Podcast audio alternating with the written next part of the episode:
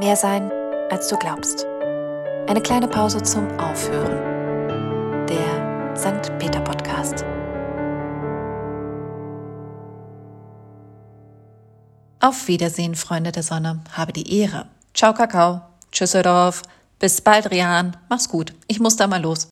Bleib gesund. See you. Und tschüss. Na, welcher Verabschiedungstyp bist du?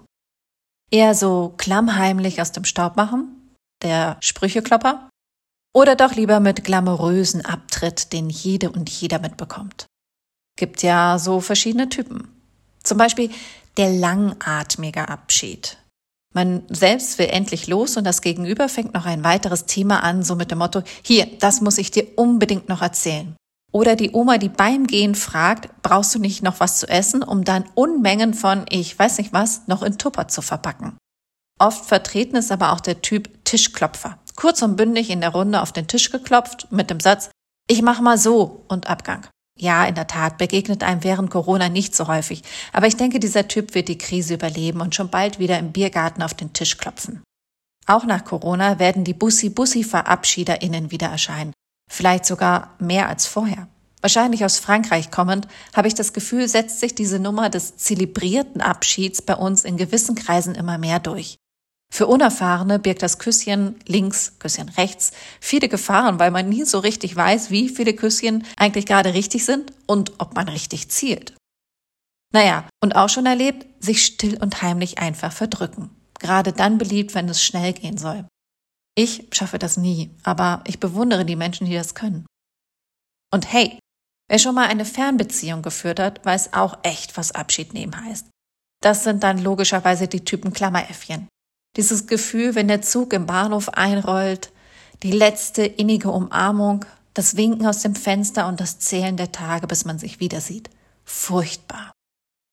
Ich muss ja zugeben, ich stehe nicht so auf Verabschiedungen. Nun ja gut, ich glaube, richtig feiern tut das eh keiner.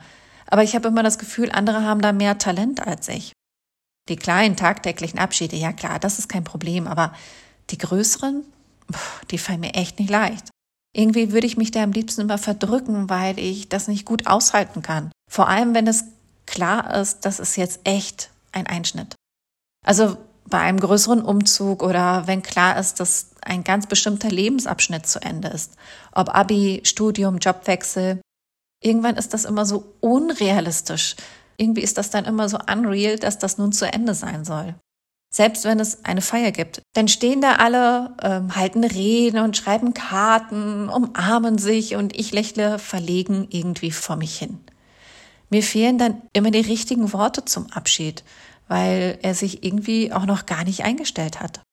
Als wenn mein Gefühl erst später checkt, was los ist und ein paar Tage hinterherhinkt. Also, ist vielleicht einfach so, aber naja, meine Talente liegen vielleicht definitiv nicht in diesem Bereich.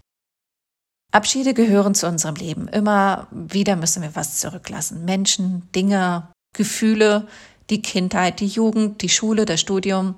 Das wollen wir ja auch ganz oft, weil wir uns verändern wollen, was abschließen und ein nächstes Level erreichen, die Welt entdecken, neue Abenteuer wagen und so. Aber trotzdem, bevor das losgeht, steht nun mal der Abschied an. Und das ist eigentlich auch total wichtig und gut so. Denn um das Neue anzufangen, brauchen wir Mut und Energie und die haben wir nicht, wenn wir mit den Gedanken und den Gefühlen noch bei dem Alten sind, selbst wenn sie so langsam wie meine unterwegs sind. Und das Alte ist ja auch das, was uns geprägt und irgendwie ausgerüstet hat für das, was nun kommt. Und in den ganzen erlebten Kram und die Erlebnisse wäre der nächste Schritt nicht möglich. Das gilt für die Schule und fürs Studium, wo man vor allem kognitiv ausgebildet wird. Das gilt aber auch für eine zum Beispiel beendete Krankheit oder ein Beziehungsende oder auch eigene Entwicklungsschritte. Das sind alles so Momente, wo wir so wahnsinnig viel emotional gelernt haben, nur dass es dafür zum Glück keine Schulnoten oder Zeugnisse gibt. Aber auch das prägt uns und auch das sind Abschiede, die wir nehmen, um eine nächste Stufe zu nehmen. Das Ende von was auch immer ist wichtig, auch wenn es schwerfallen mag. Aber wie man an mir merkt, ist es wichtig, den Gefühlen eine Chance zu geben, nachzukommen, zu realisieren, das ist jetzt vorbei und ich darf für die Zeit dankbar sein. Oder ich kann endlich drei Kreuze machen, dass es endlich vorbei ist. ich darf das richtig feiern. Und damit meine ich nicht nur eine bestandene Prüfung, sondern, naja, also am Ende des Lebens steht ja auch eine Art Feier, eine Beerdigungsfeier. Will sagen, alle Abschiede, die glücklichen, die traurigen, die übereilten, die wütenden, die endlich anstehenden, die erleichterten oder die mit welcher Gefühlslage auch immer verdienen eine Feier. Vielleicht eine Art Ritual, damit die Seele checkt, das ist jetzt vorbei. Und ich bin auch für manche Sachen dankbar. Und bei manchen Sachen mache ich auch drei Kreuze. Denn ohne Lebewohl tut's doppelt weh. Dann wird es einfach schwieriger, in die nächste Phase zu wechseln. Vielleicht bleibt unsere Seele dann auch einfach bei dem alten Unnötigen hängen. Die Erinnerungen sind dann irgendwie andere und nicht so rund und nicht so schön. Schlimmstenfalls befinden wir uns dann zu oft in der Vergangenheit als in der Gegenwart. Unsere Enden verdienen den gleichen Respekt wie unsere Anfänge und daher auch würdevolle Abschiedsrituale. Mit Sekt haben sicherlich schon die meisten bei manchen solchen Gelegenheiten angestoßen. Andere haben vielleicht auch schon diverse Erinnerungsstücke an jemanden im Garten verbrannt. Auch eine Art Ritual. Ich finde, da sind der Fantasie ehrlich gesagt keine Grenzen gesetzt.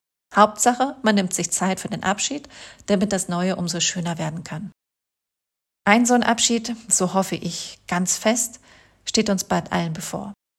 Auch wenn natürlich der Coronavirus nicht aus der Welt zu schaffen ist, so endet sicherlich irgendwann in diesem Jahr nach und nach die schlimmste Phase mit SARS-CoV-2. Das verdient einen fetten Abschied. Auch wenn meine Gefühle natürlich mal wieder hinterherhinken und denken, das kann doch jetzt wirklich noch nicht wahr sein, ist es gerade deswegen wichtig, irgendwann in diesem Jahr für sich einen Punkt, einen Termin, ein Ritual, eine Party, whatever zu setzen und richtig Abschied zu nehmen von dem, was uns alle angekotzt hat, von dem, was Angst gemacht hat, was traurig war und von dem, was wir auch gelernt haben oder wofür wir dankbar sind und was vielleicht auch keine Selbstverständlichkeit in dieser Zeit war. Und danach gibt's genug Energie für das Neue. In diesem Sinne, auf Wiedersehen. See you. Mach's gut und bleibt gesund. Und was ich übrigens noch sagen wollte, bis nächste Woche. Ich freue mich auf euch. Eure Marit.